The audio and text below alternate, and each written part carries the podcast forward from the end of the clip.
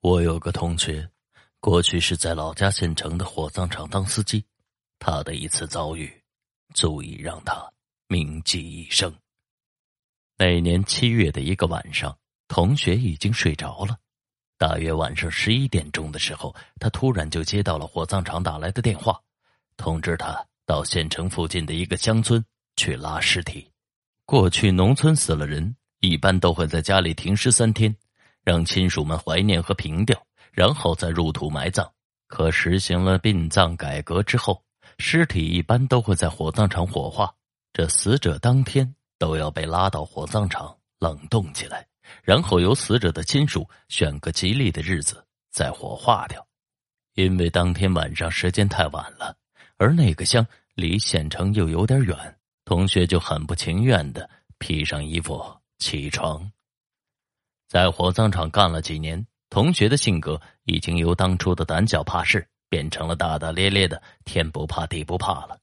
按照惯例，到县城以外拉尸体至少得两个人出行，但是同学打电话给另外一个同事的时候，那个同事正在闹肚子呢。同学也不忍心，于是就一个人开上了这殡仪车，出发了。从县城到那个乡只有十多公里的路程。途中要翻越过一座小土山，经过几处生长茂密的树林，更要命的是，中途要经过一片乱葬岗。据说那乱葬岗葬的是解放前被打死的土匪和国民党的散兵。同学曾经听人说起过，有好几个司机在这乱葬岗里亲眼就看见过鬼，更有甚者就说因此。还导致了几起车祸发生。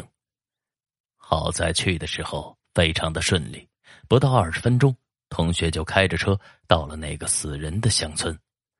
还在村口的时候，就隐隐约约的听到了哭声传来，同时偶尔的还响起了鞭炮的炸裂声，还有招魂的锣鼓声。在这寂静的山村夜色里，这些时断时续的声音听起来。也是十分的可怖啊！循着声音，同学很容易便找到了那家死者的家。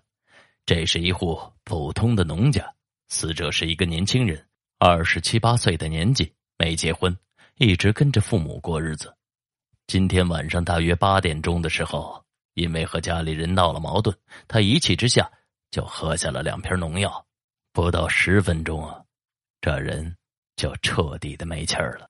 能看得出来，他死的时候是极度的痛苦，嘴脸那是严重的扭曲变形，肚子还被撕破了一个大洞，十分的恐怖吓人呢。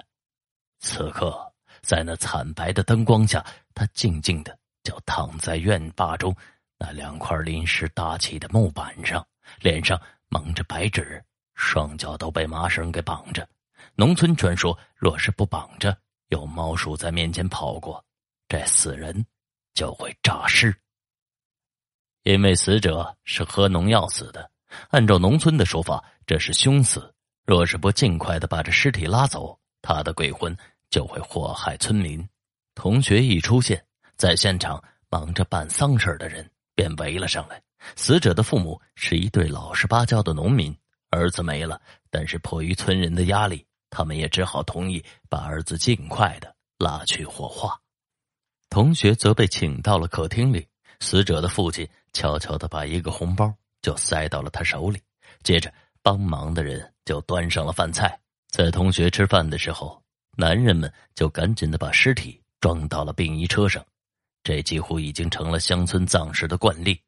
我那同学早就习以为常了，他大口大口的吃着饭菜，甚至还喝了几杯白酒，吃喝的都差不多了。同学走出去。就上了一趟厕所，这个时候院子里帮忙的人早就已经走光了，外面十分的宁静，因为有一辆装着死人的殡仪车，这院子外面的空气似乎都有些凝固，让人感觉就阴森森的。同学撒完尿之后，随便的就走到了车前，想看看尸体装好了没有。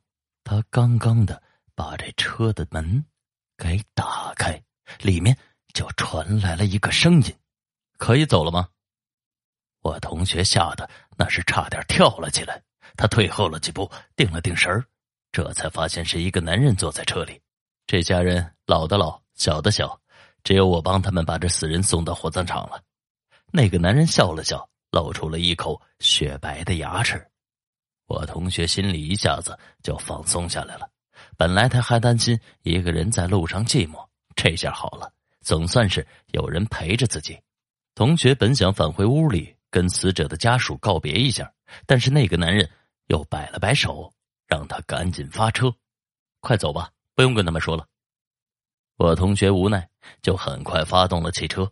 车子开出几十米远之后，死者的父母从屋子里跑了出来。他们大声的喊着什么，我同学没听清楚。他挥了挥手，加快了速度，就开走了。这汽车在空无一人的乡村公路上平稳的行驶着，因为车上装着死人，不能剧烈的颠簸，所以汽车行进的速度大概只有来的时候一半左右。你是这死者的什么亲属啊？车子开出十多分钟之后，同学就回头问那个坐在后边的男人。自从上了车之后，这男人就一直没有开口说话。我是他堂弟。男人闷声闷气的回答。在暗淡的光线下，同学没有看清楚他的面容，只能看到他那一口雪白的牙齿。俗话说：“话不投机半句多。”见这男人也不好好的搭理自己，同学只好默默的开着自己的车。这种情形也可以理解，人家的堂兄死了，心里正难过呢，不愿意多说也是正常的。车又开了一会儿，不知不觉中，一轮圆月就从那云缝中钻了出来，把那明朗的清辉就洒在了乡村的这角角落落。此时，这车已经进入了一片树林之中，月光就透过那树隙，在路面上。就留下了一片片斑驳陆离的树影。同学的胆子虽然很大，但是后面还躺着个死人啊！这车又跑在午夜空无一人的乡村公路上，他心里渐渐的就有了一种凉凉的感觉。最主要的是，后面的那个男人也是始终一言不发，他好像是睡着了。但是同学每次有意无意的回头，却发现他一直很端正的。就那么坐在座位上，而且他每次冲着同学微笑的时候，都能露出那雪白发亮的牙齿。汽车好不容易钻出了树林，前面变得开阔起来，同学的心也是慢慢的就放松了下来。此时的月光似乎是更明亮了，公路两边的山包、小溪和树丛都能看得清清楚楚的。可就在这个时候。我同学的心一下子就紧绷了起来，他的目光无意间就落在了车的后视镜上。从那后视镜子里，他看到后面空无一人，那个男人坐在同学的身后，在反光镜里应该会出现他的影子。骤然间，这空气似乎都凝固了，同学紧张的大气都不敢出。过去虽然也有同事讲起过那遇鬼的事情，但是他从来都是不相信的。没想到今天晚上，我同学就忍着巨大的恐怖，迅速的就回头看了一眼，这一眼就让他差点骂起自己来。原来那男人不知道什么时候把座位就换到了另外一边，男人仍然是对他笑了笑。那雪白的牙齿在淡淡的月光下就显得更加的白洁。汽车又前进了几分钟，一片黑云就吞噬了月亮，这大地又重新的变得黑暗起来，周围的一切都是影影绰绰的，在这午夜里就显得阴气森森。有烟吗？给一根抽抽。突然，那个男人就开口说话了。啊有啊，同学随手就把驾驶台前的香烟递给了男人，不经意间，他的手就触碰到了那个男人的手，不禁他就头皮一麻呀。那男人的手是凉如寒冰。那男人把烟给点着了，大口大口的就吸了起来，红红的烟头在这车厢里一闪一闪的。但奇怪的是，他吸了半天，同学却连一点的烟味都没闻到。我把烟气全吞到肚子里了。那男人似乎是看出了同学的疑惑，自言自语的说道：“同学回头冲着男人笑了笑，但很快，这笑容便僵硬在了他的脸上。他看见那男人掀开了尸袋把死人的头就从那袋子中给扯了出来，然后就把香烟含在了那死人的嘴里。同学就感觉后背是一阵的发寒啊，手里的方向盘都差点掌控不住了。同时，他额头上也冒出了细细密密的汗珠。没影响你开车吧？我堂哥生前喜欢抽烟，所以我让他抽两口。男人似乎是有些抱歉。啊，原来是这样。同学的心再度放了下来，但是他仍然有些不安。你你还是把你堂哥放回袋里吧，不要再惊扰他了。好，再让他抽两口吧。男人说着，就把那死人的头抱在了怀中，同时就把那张扭曲变形、极度恐怖的脸放正了，用手就将那个僵硬的嘴。给张合了起来，渐渐的，那死人的嘴里的香烟就冒出了缕缕的烟气。同学是感觉这头皮发麻，心跳加快呀！你，你再这样胡搞，我请你下车了啊！他终于就忍无可忍，大声的叫了起来。那男人似乎是愣了一下，接着他就又露出了雪白的牙齿，笑了笑，然后就把尸体。给塞进了尸袋里，同学这才长长的舒了一口气。说真的，这么多年，他还从来没有看到过如此变态而且不怕死尸的人。汽车一路很顺利的进行着，翻过了小山包，又经过了乱葬岗。当城郊房屋建筑都出现在视线之内的时候，同学心里一直悬着的石头，才终于是落了地呀。请停一下。我要下车。距离火葬场大约还有一公里的时候，那男人就对着同学说道：“同学，把车停下了。”那男人打开了车门，就跳了下来。感谢你把我堂兄安全送到，我就不送他进火葬场了。这男人就对着我同学说了一句。借着那昏黄的路灯，同学就终于看清楚了那男人的面容：浓眉大眼，鼻直口方。除了脸色显得很苍白之外，那男人在农村里应该算上实打实的帅小伙了。啊，不客气，这是我的工作嘛，这是我的一点心意，请你务必收下。男人说着，就从口袋里掏出了一叠崭新的钞票，从中抽出了十张百元大钞，递给了同学。不用，不用，真的不用。同学推辞着，你再不接，我可生气了。男人微笑着，那雪白的牙齿在灯光下显得特别的耀眼。同学不自觉的就接过了钞票，目送的男人就消失在了旁边的小路上。今天的收获是真不错呀！这同学还暗暗的高兴。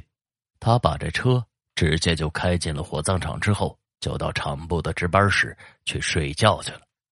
睡到了第二天中午，同学才起床。吃过了午饭，他正要回家，迎面就碰到了同事老王。老王在这火葬场殡仪馆干事，主要工作就是为死人整容。哎，小张啊，你昨天拉来的尸体好难整啊！我花了一个多小时才帮他整好容。听说是喝农药死的，死的时候好恐怖。不过整好容一看，那小伙子蛮帅的。老王开玩笑的说：“他这一次，不知道有多少美女会伤心呢。”帅哥，同学突然之间就想起了昨天晚上那个自称是死者堂弟的男人。你带我去看看。咋了？你要给他说个媳妇儿啊？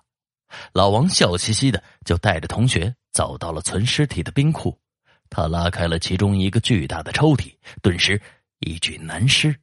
就呈现在了面前，浓眉大眼，鼻直口方，两排嘴唇，掩饰不住的雪白的牙齿，化妆之后的男人尸体，的确算得上是一个帅小伙了。可是同学此时却大叫了一声，赶紧的就逃了出来。在那火辣辣的阳光下，他脸色苍白，虚汗淋漓呀，觉得自己的呼吸都快要停止了。哎，你这是咋了？老王吓了一跳，赶紧的追出来，就关切的问道：“呃，没事。”同学定了定神把手就悄悄的伸进了衣服的口袋很快。他的心就再度的狂跳了起来，口袋里掏出来的是十张崭新的冥币。回到家里，同学仿佛是虚脱了一般，他大病了一场。病好之后，他就辞掉了殡仪馆的工作，并且从此以后再也不敢在夜里开车上路了。好了，这就是今天为您讲述的深夜灵车。